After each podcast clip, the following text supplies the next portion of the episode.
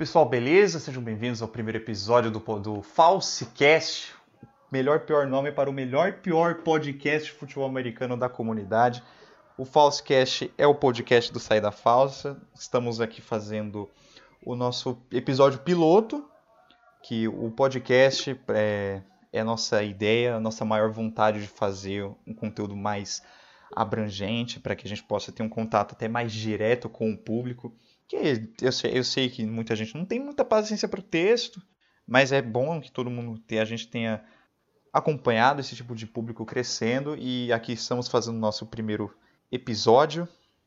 Não sei ainda como a gente vai colocar isso no ar, mas a gente vai dar um jeito em breve. Meu nome é Lucas Silva, sou o seu guia nesta jornada esportiva da National Football League. Comigo, começando ele, o, nosso, o cara que é mais, tem mais tempo de casa, rapaz torcedor do Packers, o cara que se denomina o último bom malandro. Lucas Ferreira, muito boa tarde. Boa tarde, boa tarde, Breno, boa tarde, Lucas, boa tarde, ouvinte. Aí, não, é claro, é, é, é importante a gente trazer a galera para acompanhar, a galera da redação está surgindo um pouco, até falando ainda mais é, que a gente tinha feito o processo seletivo há pouco tempo, a gente trouxe essa pessoa que está ajudando bastante na, é, na nossa redação, o cara que mais aprende gado na comunidade da NFL. Breno Jorge, boa tarde. Boa tarde, meus amigos. Boa tarde, Lucas. Boa tarde, outro Lucas. É, muito obrigado por me convidar aqui pelo podcast. E vamos falar mais merda aí pra galera ouvir. É isso aí, gente. É... Na verdade, merda não, porque a gente só fala verdades aqui. A gente... o cara mais sincero da comunidade. Gente, assim, o Falsecast vai funcionar. A gente ainda não tem é, um cronograma certo, a gente está fazendo esse teste, então, dependendo de como vocês avaliarem o nosso trabalho, a gente quer, vai sim trazer mais episódios, mais conteúdo, talvez mais convidados, assim, claro que vai ser muito legal e vai depender de você, então ouça, divulgue a gente para todo mundo. Não esquece de seguir a gente no, no nosso Instagram, nas nossas redes sociais, acessar o nosso site para ler todos os textos que saem quase semanalmente. Então, é, falando em texto, já para a gente começar esse bate-papo, é, quarta-feira deu te saiu um texto aí, para lá de polêmico, de veras, por assim dizer, em que eu, dito, eu, dito cujo Lucas Silva, soltei um texto falando sobre os 20 maiores jogadores da história do futebol americano. É, porque muito porque a gente está em quarentena, a gente não tem muito conteúdo para trazer no futebol, é, ainda mais na NFL que nesses meses de abril, maio, junho são coisas um pouco mais paradas. Causa, claro, temos o draft, passamos o draft agora há pouco. E para trazer, para unir mais a comunidade, para a gente produzir mais um conteúdo, para crescer ainda mais, gente, eu trouxe esse texto que deveras polêmico. Eu trouxe os 20 maiores jogadores da história do futebol americano. E uma polêmica se soltou depois disso, porque na 15 posição, só para dar um spoiler rápido, coloquei o Drew Brees, no lugar. E muita gente criticou bastante porque, ah, por que você não colocou Aaron Rodgers, quarterback dos Green Bay Packers? E, e muita gente ficou falando a respeito do, do. Trouxe alguns argumentos do gênero. Ah, mas porque o Rodgers tem dois MVPs? Ah, porque o Rodgers tem mais recordes, de, tem o melhor rate da história, ou porque ele tem mais recordes de vitória nos playoffs, e o Drew Brees não, o Drew Brees só tem esses números por causa do tempo dele. Isso deu uma baita repercussão. Eu queria saber de vocês o que vocês acham a respeito. Drew Brees é melhor que Aaron Rodgers ou não? O Lucas, vou começar falando aqui, dando a minha humilde opinião. É, primeiro de tudo, eu acho que você foi um safado, tá bom? Eu acho que você colocou propositalmente o Aaron Rodgers fora dessa lista. Acho um grande jogador, ninguém duvida que ele é um jogador espetacular, extremamente talentoso, produtivo e vencedor. Tal. O número de Super Bowls deixa a desejar um pouco, felizmente. Só apenas um Super Bowl, assim como o Drew Brees. Mas é, é claro que né, não é uma lista de top 20 quarterbacks, não é óbvio que iria entrar.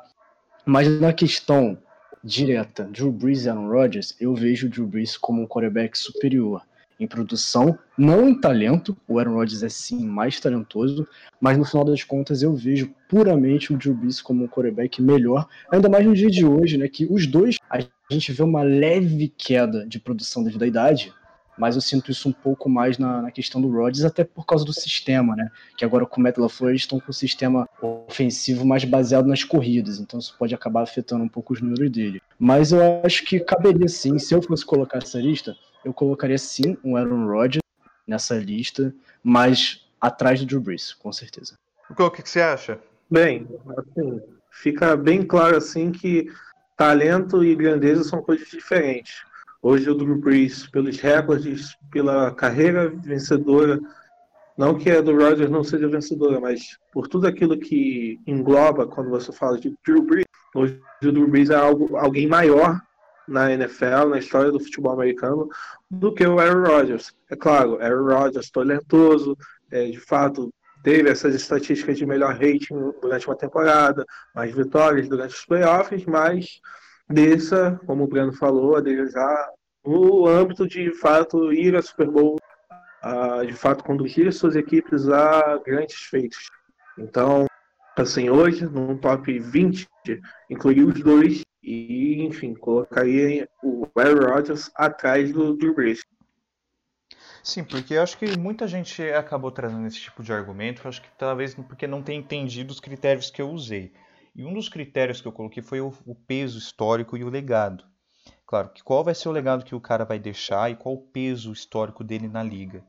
E eu, sim, avaliando os dois, não falando nem como é, um cara que acompanha até mais um pouco o Drew Brees do que Aaron Rodgers, assim, eu gosto dos dois assim, igualmente, são dois caras fantásticos para suas equipes. Porém, você tem que entender uma coisa. Não quero desmerecer nem, nem a história. O Aaron Rodgers foi um cara de primeira rodada em 2005, que fez, acho que praticamente o caminho de muitos quarterbacks na liga, é, que acabam ficando no banco por início, esperam o titular se machucar ou até ser cortado para assumir a titularidade. Foi assim com o Aaron Rodgers em 2008, depois que o Brett Favre se aposentou pela primeira vez. Em 2008, o Aaron Rodgers tomou conta dos Packers, está desde então. O, o Drew Brees apesar de ele é mais velho, ele começou veio na liga numa segunda rodada em 2001, passou alguns anos nos Chargers, depois se machucou seriamente, quase não voltou a jogar e por muito pouco não chegou, não foi quarterback em Miami por causa da, escolha do Nick Saban em, é, em Miami optar pelo Downton Culpepper, que era quarterback dos Vikings, sendo que o Nick Saban queria o Drew Brees. Drew Brees chegou em 2006 no, no Saints e está desde então produzindo números importantes colocando uma franquia que até aquele ano foi um saco de pancadas no mapa da NFL como uma das grandes potências da NFL. É, em 2009 teve o Super Bowl, é, o primeiro Super Bowl e único até agora. E eu acho que assim o peso histórico do Drew Brees para a liga é um pouco maior do que o do Aaron Rodgers. É claro, a década do Aaron Rodgers, 2011 até hoje, é melhor que a do Drew Brees. O Brees teve três anos com 7-9 e defesas que ele carregou nas costas.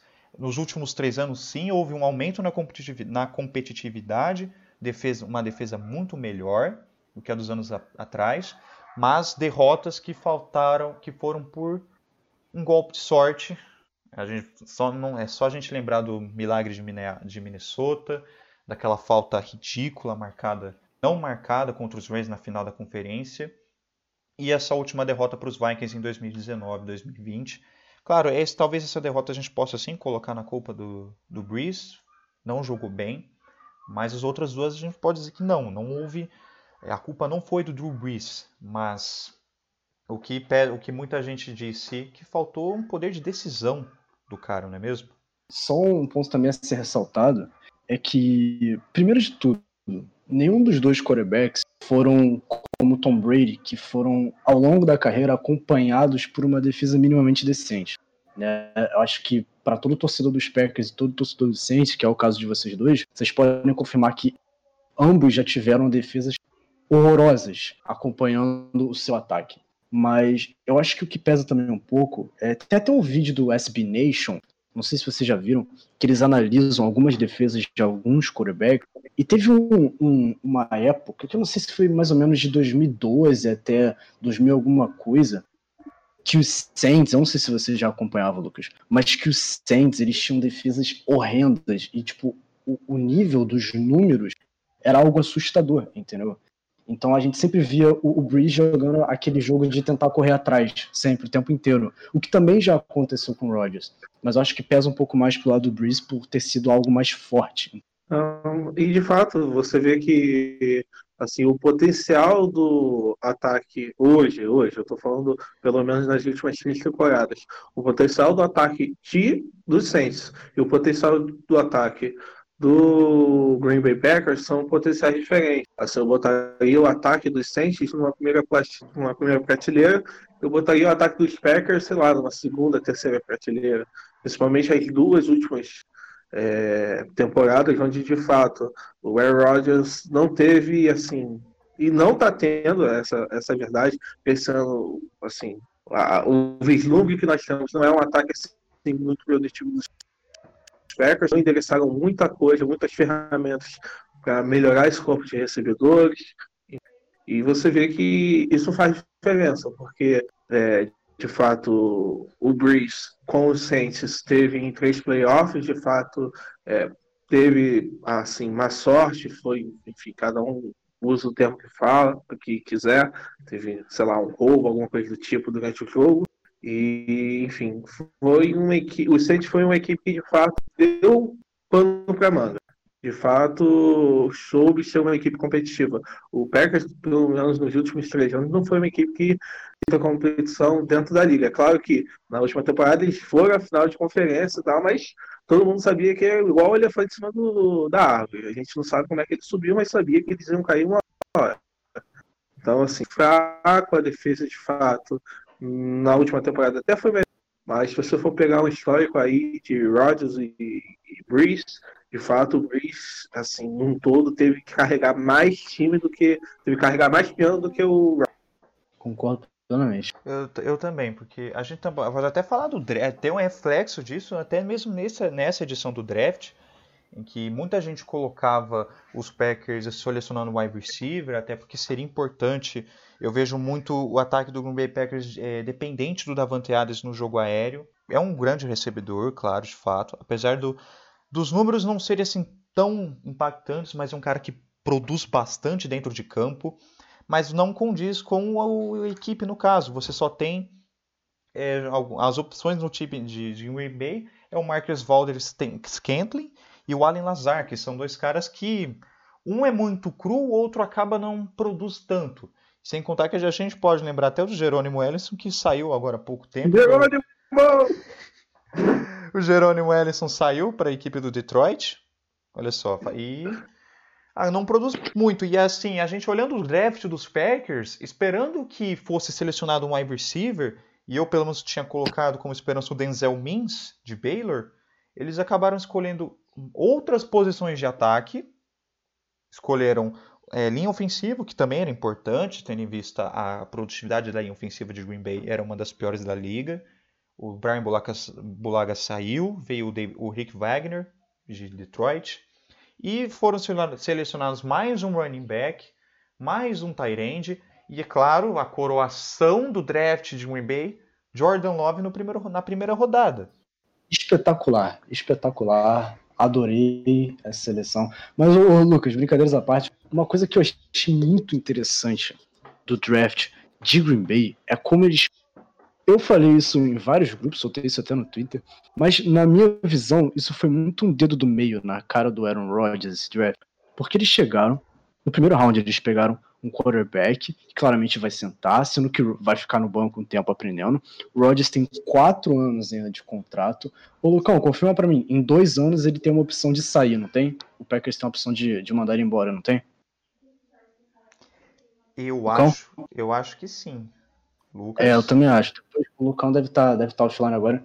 Depois ele confirma pra gente. Mas na segunda rodada, eles pegaram um running back extremamente parrudo, aquele running back, sabe, de abaixar a cabeça e meter, meter o capacete no peito do, do, do defensor. Pra claramente um running back que não recebe bem bola, é um running back que o forte dele não é correr rotas, ele é aquele running back puro, aquele running back é um... pique 1980, tá ligado? É um tanquezinho. E ter, na terceira rodada, eles pegaram um tight end extremamente bloqueador. Então, assim, tá muito claro que o Green Bay Packers ele quer tirar o volume da mão do Aaron Rodgers e colocar no, na mão dos, do, da linha ofensiva e dos running backs, do Aaron Jones, do AJ Dillon, o novo running back que draftaram. Claramente está sendo feito um trabalho para tirar o peso em cima do Aaron Rodgers. Não sabemos se é por falta de confiança, não sabemos se é pela idade dele, mas é, é para mim é questionável, entendeu? Para mim é um pouco questionável, mas vamos ver no que, que isso vai dar, né? Sim, a gente tem, vamos esperar a temporada começar e se ela começar assim esperamos para a gente ver o que que Green Bay tem a nos oferecer, o que que o Aaron Rodgers pode oferecer para a gente nesse 2020. O... Outra coisa que pegou a gente bastante nessa semana foi, acho, se não me engano, foi na sexta-feira, o TMZ, que é um site bem conhecido sobre noticiar a vida dos artistas, um P que teve fama, só que com muita relevância até. Ele noticiou o seguinte, ele disse uma, é, soltou uma matéria em que dois jogadores da NFL se envolveram num assalto à mão armada, num churrasco, que roubaram por volta de 30 mil dólares em joias. É, são eles os cornerbacks de Andre Baker, foi, foi uma das primeiras escolhas, é, uma das primeiras escolhas do Giants na primeira rodada do ano passado, e o Quinton Dunbar, que era se eu não me engano, cornerback de Detroit e que foi para Seattle, estava em Seattle essa última temporada. É um era vinha do seu primeiro ano, o outro já tem 27 anos e que agora está rolando essa investigação a respeito desses dois jogadores, que eu espero realmente que eles vão para a cadeia, mas se dependendo do histórico da NFL lidar com jogadores com histórico criminal, não deve acontecer nada demais, sinceramente. Quero muito que a justiça seja feita, mas isso não vai acontecer. Eu queria saber o que vocês acham dessa história, se isso a justiça vai ser realmente aplicada, os dois podem ser presos, ou se vão ser colocados panos quentes. Cara, primeiro de tudo, é, vale a gente perguntar: eles estavam fumando maconha? Não, então nada vai acontecer, entendeu? É, segundo, acho que é uma situação muito bizarra, né? A gente olha o Quinton Dunbar, ele foi um jogador que ele não foi draftado na NFL, ele vinha do estatisticamente a sua melhor carreira, né? Teve quase interceptações, teve ótimos números como tackles. Não é lá um jogador, um defensive back de grande nome, absurdo, mas sempre um jogador decente, sabe que que dá para ser titular no seu time ou trabalhar numa rotação. Agora, o que não me impressiona é da parte do DeAndre Baker, né? O cara que foi um, uma escolha de primeira rodada, hoje se envolvendo num, nesse drama aí, é lamentável. Né? Acho que nada vai acontecer, tomara que aconteça, mas a gente sabe como é que a NFL abafa muitos casos quando é em relação a esses jogadores, né? Sim, exa exatamente. É, a gente tem um histórico da liga não passando pano, quer dizer, passando um pano até para alguns casos assim, é, mas em outras situações a gente vê é um cara fumando maconha, a gente pode estar como exemplo grande o Josh Gordon, e Claro, certamente teve problemas de vício com fumo, com maconha. É uma pena, porque o Josh Gordon é extremamente talentoso. É um cara, é um wide receiver muito bom, produ produz bastante, tem uma, é de uma elasticidade muito grande em recepções, mas que infelizmente por causa desse vício acabou ele impedindo ele de alcançar voos mais, maiores. Mas é, a gente eu acredito sinceramente que não vai acontecer nada. Até, eu até concordo com o Breno. A liga acaba punindo muito um jogador que fuma maconha, ou que até mesmo bate, espanca uma mulher, seja sua mãe, a sua esposa, sua namorada, e vê ele em campo de novo. Caso do Kareem Hunt, do, do Tyreek Hill, que foi o, o Kareem Hunt foi até um pouco mais pesado, porque ele estava bêbado, agredindo uma mulher num cassino e deu uma repercussão enorme, todo mundo pedindo a cabeça do cara. E hoje o Karen Hunt joga no Cleveland Browns. O Tyreek Hill, a mesma coisa. Né, ele teria, na verdade, abatido no filho, se não me engano, e teria ameaçado a sua verdade, esposa. O Lucas, só pra, só pra te corrigir, eu particularmente acho o caso do Tyreek Hill muito mais pesado que o do Karen Hunt. Ele, uma das coisas que ele fez, né, foi chutar a barriga da mulher dele grávida do filho dele. E também espancou o filho depois que ele já estava nascido e várias coisas absurdas. E a gente sabe que hoje o Tariq Hill está intacto no Kansas City Chiefs. Sim, e é uma pena, porque a impressão que eu tenho, eu tinha postado até um texto lá no início do blog sobre Kareem Hunt, de que a liga ela acaba passando, ela acaba cortando, impedindo, ela quer um novo, é, parece que ela quer um novo Jay Simpson na liga do que um novo Colin Kaepernick. E a comparação que eu falo é a seguinte: o O.J. Simpson todo mundo está cansado de ouvir, de saber sobre. Se você ainda não viu ou não sabe do que a gente está falando, pesquisa o American Crime Story é, sobre o O.J. Simpson, que é uma série muito boa e o documentário do O.J. Made in America é um negócio muito bom de verdade. Mas o O.J. Simpson foi acusado de matar, se não me engano, a namorada ou o melhor amigo por uma suposta traição e foi taxa, foi a mídia cobriu isso de uma maneira gigante e no final das contas ele acabou sendo inocentado. O Colin Kaepernick, por outro lado, não matou ninguém, não fumou maconha, não bateu em nenhuma mulher. Ele se ajoelhou como uma forma de protesto aos abusos policiais contra pessoas negras. Isso foi em 2016, se eu não me engano. E hoje ele está fora da liga. Eu, e muita gente tra, tra, é, trata como boicote. O que, me, o que me deixa irritado porque, mesmo que o nível técnico do Kaepernick até não seja um dos melhores, ele também teve problemas no seu último ano antes de sair da liga, em 2016, ele é um quarterback que tem muito potencial de ser titular na maioria das equipes. Isso eu te falo com certeza. E voltando até para o caso dos dois, sinceramente, eu, eu espero que os Giants e os Seahawks tomem medidas o quanto antes para que esse tipo de é, para que possam demonstrar que eles são franquias diferentes das demais. O Chiefs até fez isso, fez isso da mesma forma, demitiu o Kareem Hunt na hora, na, na grande repercussão do caso dele. Eu achei muito justo, embora o Kareem Hunt continue jogando. Eu sinceramente que esse tipo de coisa seja resolvido quanto antes. Agora, a gente pode falar, a gente tocou no assunto do draft, sobre os Packers, que a gente queria falar do draft também, porque o draft foi há pouco tempo atrás, já faz, se não me engano, já passou de um mês do draft. E todo mundo que acompanhou o draft, é, a gente viu algumas escolhas questionáveis, como a gente falou do Jordan Love nos Packers. A gente teve jogadores é, é, reach sendo feitos na maioria das rodadas, algumas trocas e, claro, a primeira escolha geral, que não foi surpresa nenhuma, Joe Burrow, quarterback de Louisiana, de LSU, sendo selecionado pelo Cincinnati Bengals. É, vai ser, a princípio, o, vai ser o titular logo no seu primeiro ano. O Andy Dalton ele foi cortado, assinou com o Dallas Cowboys para ser o reserva do Dak Prescott. E a gente espera que o Joe Burrow jogue, é, jogue bem, apesar da equipe de Cincinnati ser uma equipe limitada. E eu espero, é, eu queria saber de vocês o que, que vocês acham, que, que expectativa a gente pode gerar com a escolha do Joe Burrow sendo titular logo no seu primeiro ano? Então, cara, sobre o Joe Burrow, eu acho que já bati nessa tecla um milhão de vezes. É um quarterback que, na minha opinião, é o melhor que veio do draft desde Andrew Luck, né? Eu acho que isso é bem consensual, que o, o, Joe Burrow era o melhor quarterback dessa classe. Alguns colocam ele no mesmo patamar do que o Tua, eu coloco ele um pouco acima mas um quarterback espetacular, muito seguro. É aquele quarterback que faz tudo muito direitinho, sabe? Tem tudo uma certa qualidade. E acho que foi a, a escolha óbvia para o Cincinnati Bengals, escolheu bem. E, na minha opinião, garantiu o quarterback do futuro. Assim, se você for pegar o corpo de recebedores hoje do Cincinnati Bengals, você vai ver que o que falta para esse time de lançar no ataque é de fato alguém que passe a bola.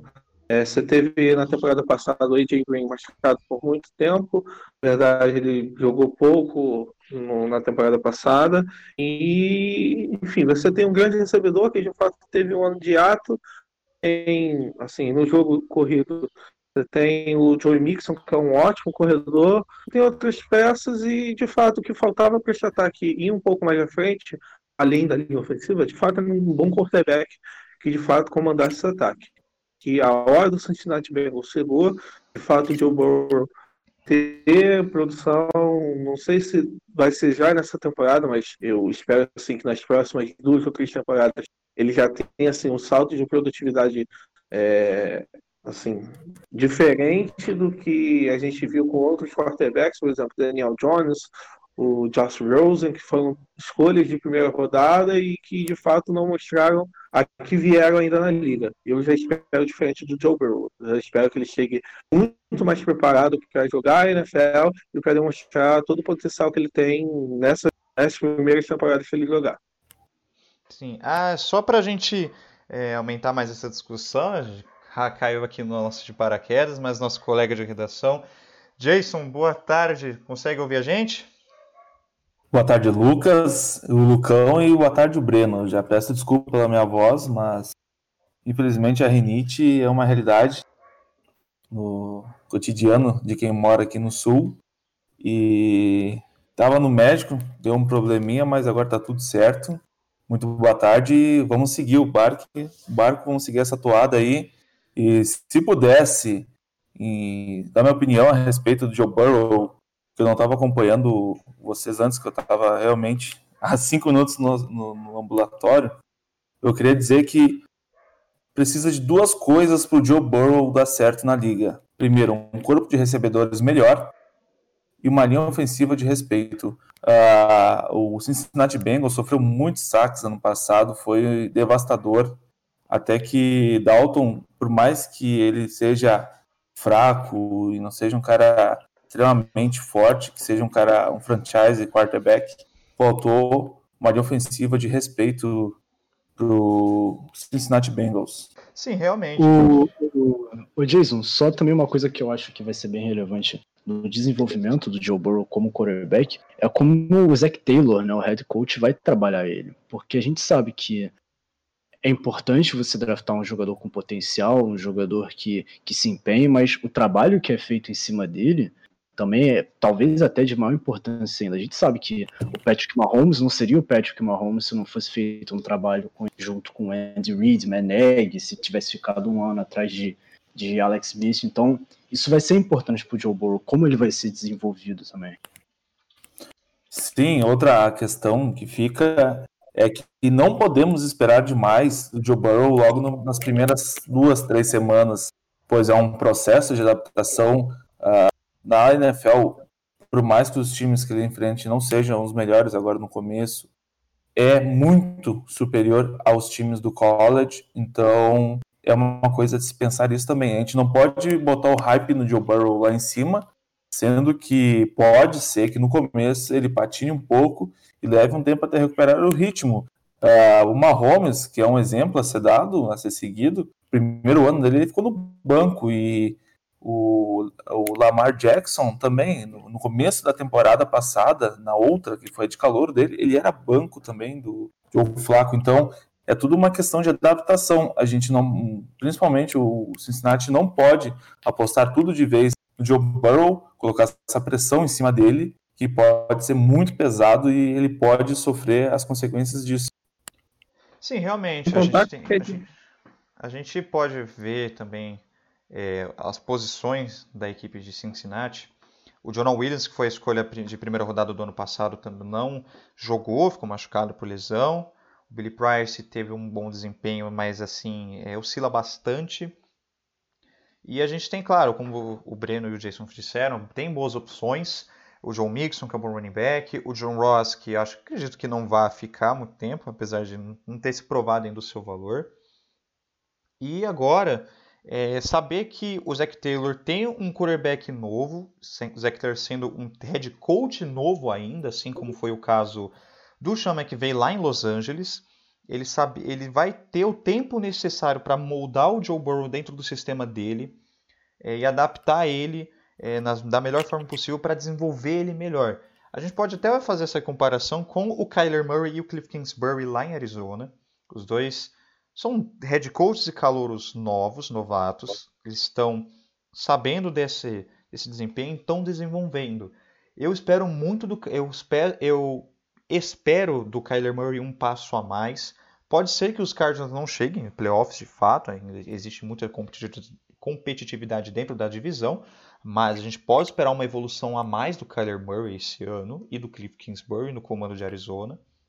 E assim, os Bengals têm um potencial crescente que vai ser lapidada ao longo dois anos, mas a competitividade da sua divisão, com os Steelers ainda sendo muito fortes, os Ravens sendo é, quem, a, o time que domina a AFC Norte, os Browns, que apesar de ter feito um, uma temporada passada muito péssima e de todo o hype que foi gerado, ainda mantém a expectativa de ser uma equipe que possa flertar com o wild card, a gente pode esperar Cincinnati evoluindo bastante nesse ano.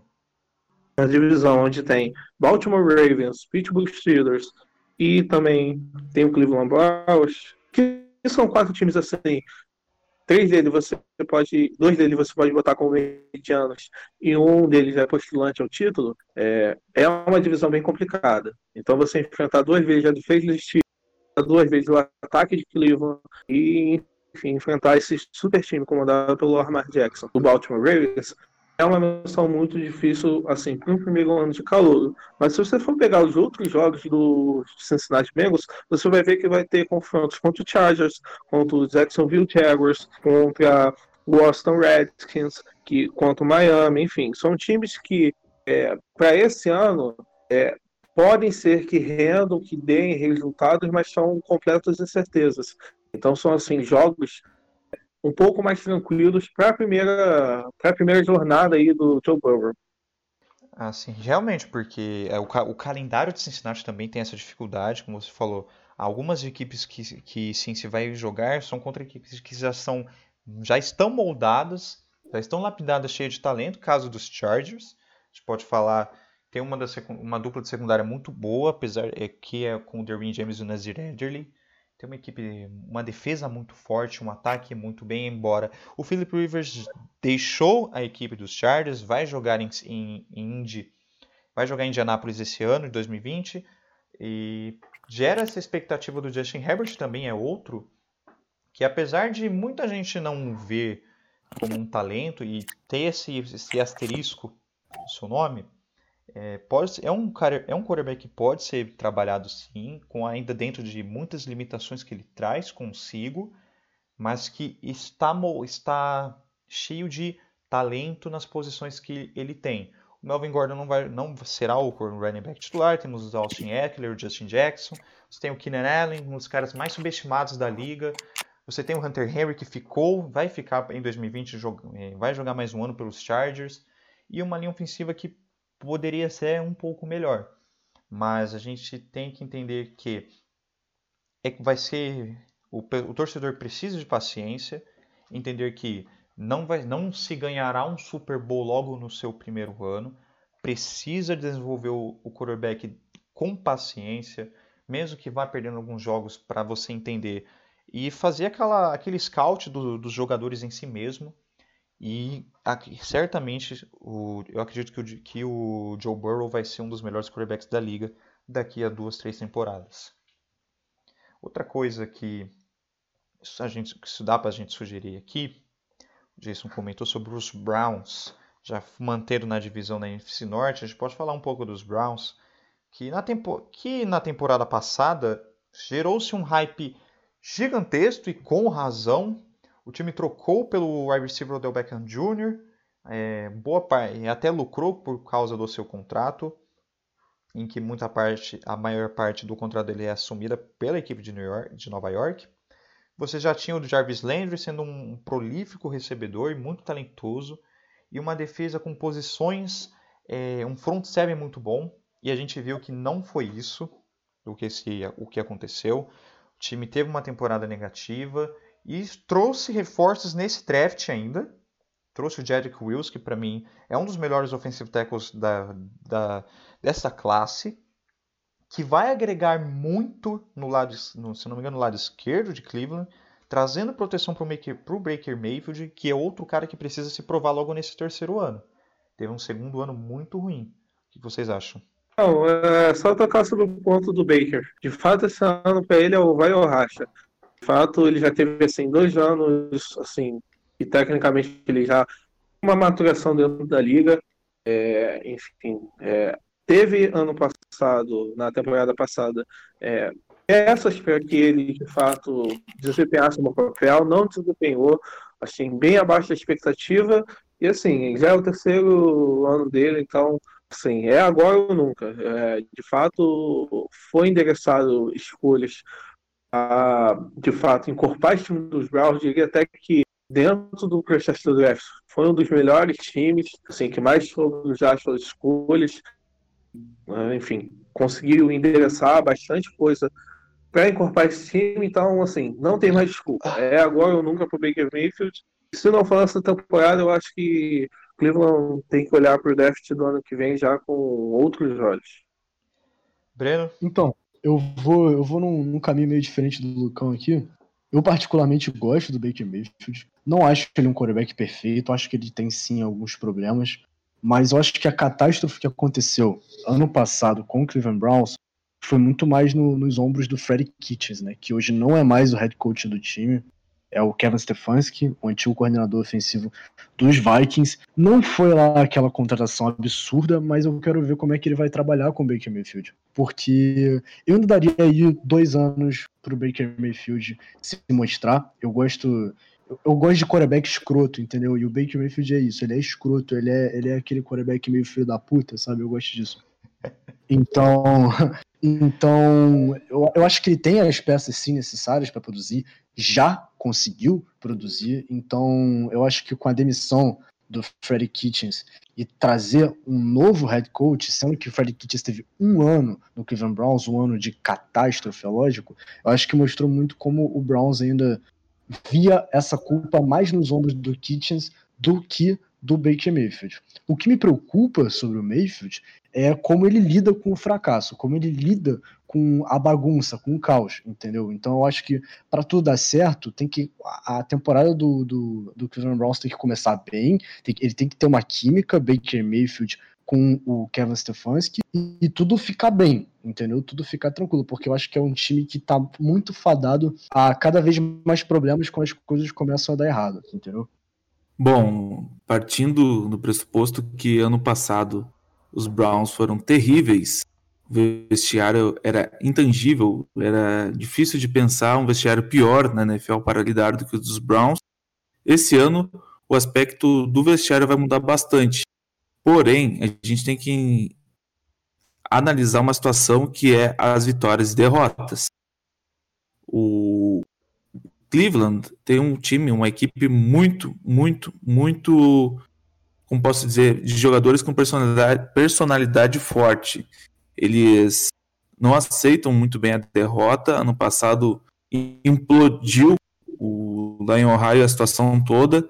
Este ano, mais do que nunca, o, o time, a equipe precisa ter a cabeça no lugar, porque vai ter jogos duros contra os Steelers, o, até o Bengals também é um time que vai ser difícil lidar, e contra os Ravens, duas vezes por ano. A gente viu o ápice da falta de profissionalismo do vestiário dos Browns ano passado naquela ocasião do Miles Garrett, que ele já se desculpou, foi um erro sim, mas aquilo mostra a falta de comando numa equipe. A equipe quando tem falta de comando, falta de um pulso, isso acontece. Então, este ano mais do que tudo, mais do que o Mayfield se provar e tudo mais e a equipe ser mais forte, é necessário ter disciplina, é necessário pensar com mentalidade de vencedor, sim, mas também não implodir o vestiário porque perdeu algum jogo, principalmente contra os Ravens ou os Steelers, que são adversários muito difíceis. Então, o principal aspecto dos Browns esse ano nem seja, nem eu não acredito que seja o, o Mayfield ou o Odell Beckham Jr., Jarvis Landry. O principal aspecto dos Browns esse ano é a mentalidade se eles conseguissem manter focados, andando na linha, um time apoiando o outro, sem ser tão trash talk e, e criticar a defesa, que algumas vezes vai sofrer, ou a defesa criticar o ataque, eu acho que se, se manter unido é o maior desafio para Cleveland esse ano. Então, acredito que esse é o principal motivo que os Browns devem evoluir esse ano. Porque tem talento ali, a gente vê que tem talento, a gente vê cada recepção magnífica do Jarvis Landry, uns passes assim meio bizarros até, mas que dá certo do Mayfield, o Nick Chubb correndo quase 100, 120 jardas por jogo, então ali tem talento, sabe? A defesa, o front seven deles é um absurdo. A secundária com Ward é bom, é bom também. Então, é, o que falta é a mentalidade, é o time ser disciplinado. Eu acredito que se o time se manter disciplinado em 2020, 2021, vai longe. Eu vou concordar sim com o Jason e com o ponto do, do Breno, porque tem muito talento sim nas posições do Cleveland Browns. Você tem uma dupla de cornerbacks muito boa. Denzel Ward é um cara que eu gosto muito de ver. O Grid Williams está se maturando ainda. Houveram, sim, claro, algumas baixas na defesa. O Damaris Wendell saiu da equipe. Também por um teco muito sujo que eu achei contra a equipe dos, dos Steelers naquele dia em que o nosso querido amigo Miles Garrett deu uma capacetada na cabeça do Mason Rudolph. Coitado do Mason Rudolph.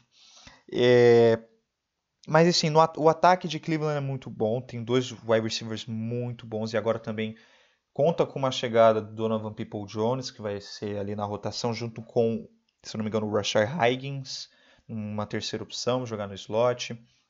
Você tem o Nick Chubb que produz bastante. O Karen Hunt também, apesar de ele ser um lixo de ser humano, a gente já comentou, ele é até um cara que produz muito, muito veloz. E dois tight que agora é, são bons. O David Njoku Apesar de ele se machucar bastante, ele é alto, ele é forte, bom bloqueador e bom recebedor também. E agora com a chegada do Austin Hooper também para ajudar, que acaba sendo uma opção mais como uma, um recebedor do que um tight em si. E assim, o, a gente, se a gente olhar rapidamente pelas as primeiras oito semanas do calendário de Cleveland, a gente tem jogos contra Ravens logo de cara e Bengals, sendo um fora de casa e em casa contra os Bengals no caso. O time vai jogar contra os Redskins, contra os Redskins, contra os Cowboys, os Colts e tem jogos contra Steelers e Cincinnati fora de casa depois de jogar contra Las Vegas. A partir daí, o caldo engrossa, porque já acaba, acaba jogando contra Texans, contra Eagles, contra Jaguars e contra os Titans. Depois joga contra Giants, Jets e Steelers. Assim, o calendário de, de Cleveland, só constando rapidamente, o time folga na semana 9. O calendário de Cleveland tem, é, é ainda difícil, tem uma certa dificuldade. Tem jogos vencíveis, sim, claro.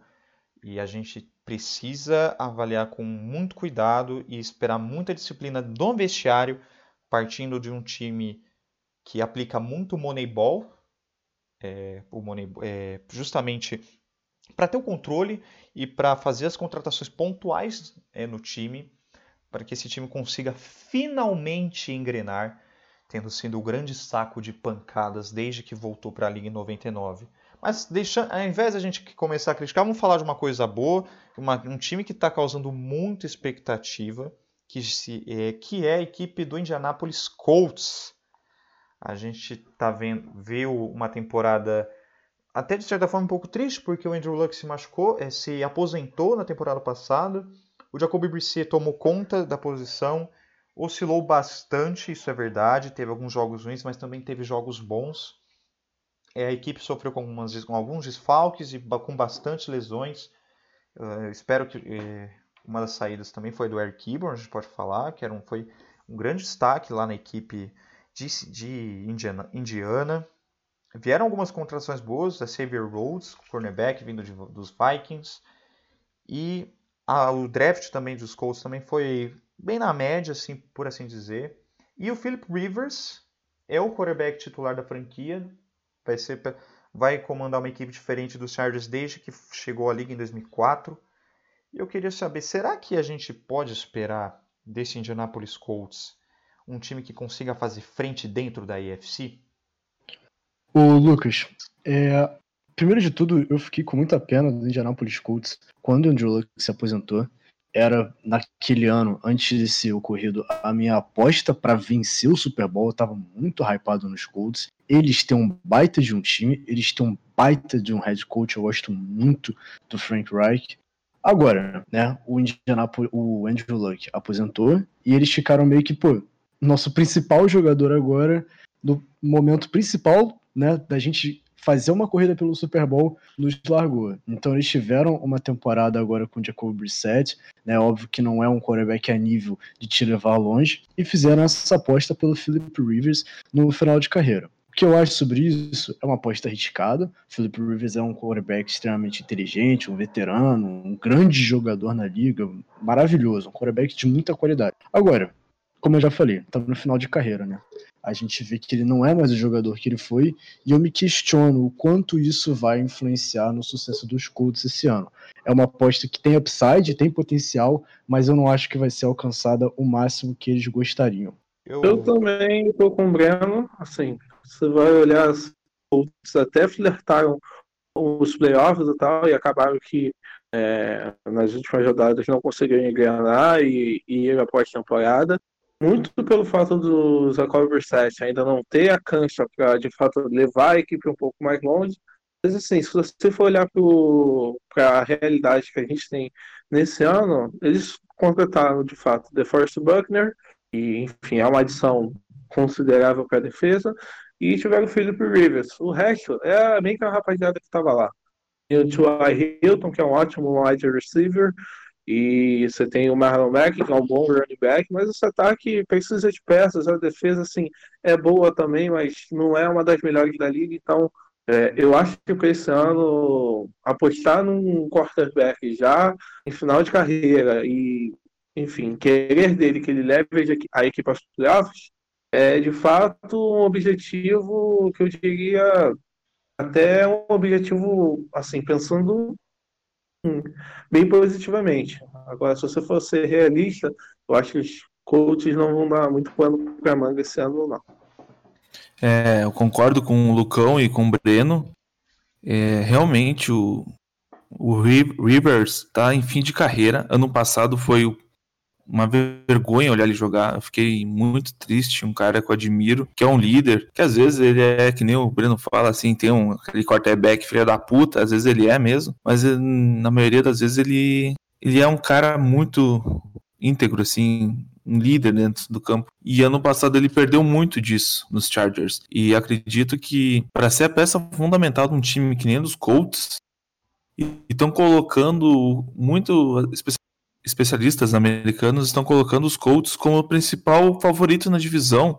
E eles esquecem que, apesar do time dos Texans ser um, uma loucura com Bill O'Brien, ainda tem o Deshaun Watson, que, para mim, quando um cara que nem o Watson entra em campo, muita coisa pode acontecer. É, o Watson, para mim, eu vejo como até subestimado em certos pontos, porque o Bill O'Brien é realmente muito louco, porque tirou a tua principal ferramenta do quarterback, o wide receiver, um top 3 da liga, e por causa disso colocaram os Colts como favoritos na divisão. Eu digo que os Colts precisam de um quarterback urgente. O Rivers não vai entregar um bom desempenho esse ano, já está na fase final da carreira. Seria um bom banco, seria um bom instrutor para algum, algum quarterback que fosse draftado ou algum novato. Eu vejo outros nomes que poderiam ser até o Ken Newton, por exemplo, seria um nome melhor que o River. Mas vamos aguardar então, ver esse ano. Mas eu não tenho grande esperança assim. Eu não vejo todo esse hype aí em cima dos Colts. Justamente por causa do Rivers. Se fosse qualquer outro quarterback mais preparado, aí realmente eu acreditaria de novo. E o Brissett não é a resposta, viu? Brissett, o Colts tem que dar um jeito de, de mandar ele embora. Corta ele aí, porque é um risco ter um cara desse na equipe, porque se o Rivers já tá ruim, inventa se machucar, com o Brissett, então, meu Deus, é que nem no Seahawks lá. Se o Russell Wilson machucar, Gene Smith é solução? Por favor, né? Eu não, eu não sei como o Gene Smith ainda tem espaço na liga. Mas eu, eu só discordo desse ponto do Jacob Brissett. Eu vi que ele, ele tem produzido alguns jogos bons na temporada passada. É, os Colts engrenaram uma sequência até alternada. É, se eu não me engano, foram três vitórias, duas derrotas. Se eu não me engano, posso estar errado. Mas eu, eu gosto até de de observar de que o Frank Reich ele trabalhou muito com o Carson Wentz e o Nick Foles quando o Wentz se machucou lá na Filadélfia. E trabalhar com um cara que foi de certa forma até era uma opção de terceira, uma, era uma terceira opção de quarterback lá em New England, poderia ter sido, é, ele pode sim trabalhar o, o Jacoby melhor. Eu gostaria de vê-lo até com um pouco mais de rodagem, tendo em vista a idade do Rivers, a produção dele na, no ano passado. E eu gostaria sim de ver o Jacoby Brissett se destacando melhor. É, quanto ao ano dos Colts, não acho realmente que seja um hype todo, mas é um ano de avaliação com as contratações que foram feitas e com um novo quarterback na, agora. no comando do, comando do Philip Rivers, que tem algumas opções boas, como já foi dito aqui, o Marlon Mack, ou agora você tem, além o Paris Campbell está indo para o seu segundo ano de liga, vamos ver se ele consegue ganhar um pouco mais de volume de snaps. Perdeu o Derek Gibbon, tem o Jack Doyle ali na reposição, mas não é tão bom, e uma linha ofensiva de respeito, claro. O, Quentin Nelson é um dos melhores é, offensive lines, linemen da liga, isso sem, sem sombra de dúvida. E a gente pode esperar sim que os Colts façam sim um, deem um grande trabalho para outras equipes, mas não vejo indo ao Super, indo ao Super Bowl não, indo aos playoffs esse ano ainda. Gente, é, os Texans continuam sendo uma equipe forte dentro da divisão. Tennessee mostrou um grande ano de 2019 com o Ryan Tannehill renascendo de novo, renascendo das cinzas, né? Depois de sair do barco de Miami. E é assim, é um momento de avaliar, de esperar, vamos ver o que, que eles podem trazer para a gente. E é isso, gente. Então, a gente vai encerrando esse primeiro episódio, esse episódio piloto. Não sei o que, que vai ser daqui para frente. Enfim, é, eu gostei muito de ter batido esse papo com todo mundo. Acho que esse projeto tem sim como ir para frente, é, mas vai depender de você que está ouvindo, vai depender de você se você vai gostar. Espero muito que você goste. É um projeto que a gente tem muito carinho, tem uma maior dedicação para fazer e de que é a maior vontade da redação, da gente ter um podcast para a gente trazer um conteúdo melhor para vocês de forma mais fácil, de forma mais tranquila. Agradecendo a todo mundo, Lucão, Jason, Breno, muito obrigado pelo convite.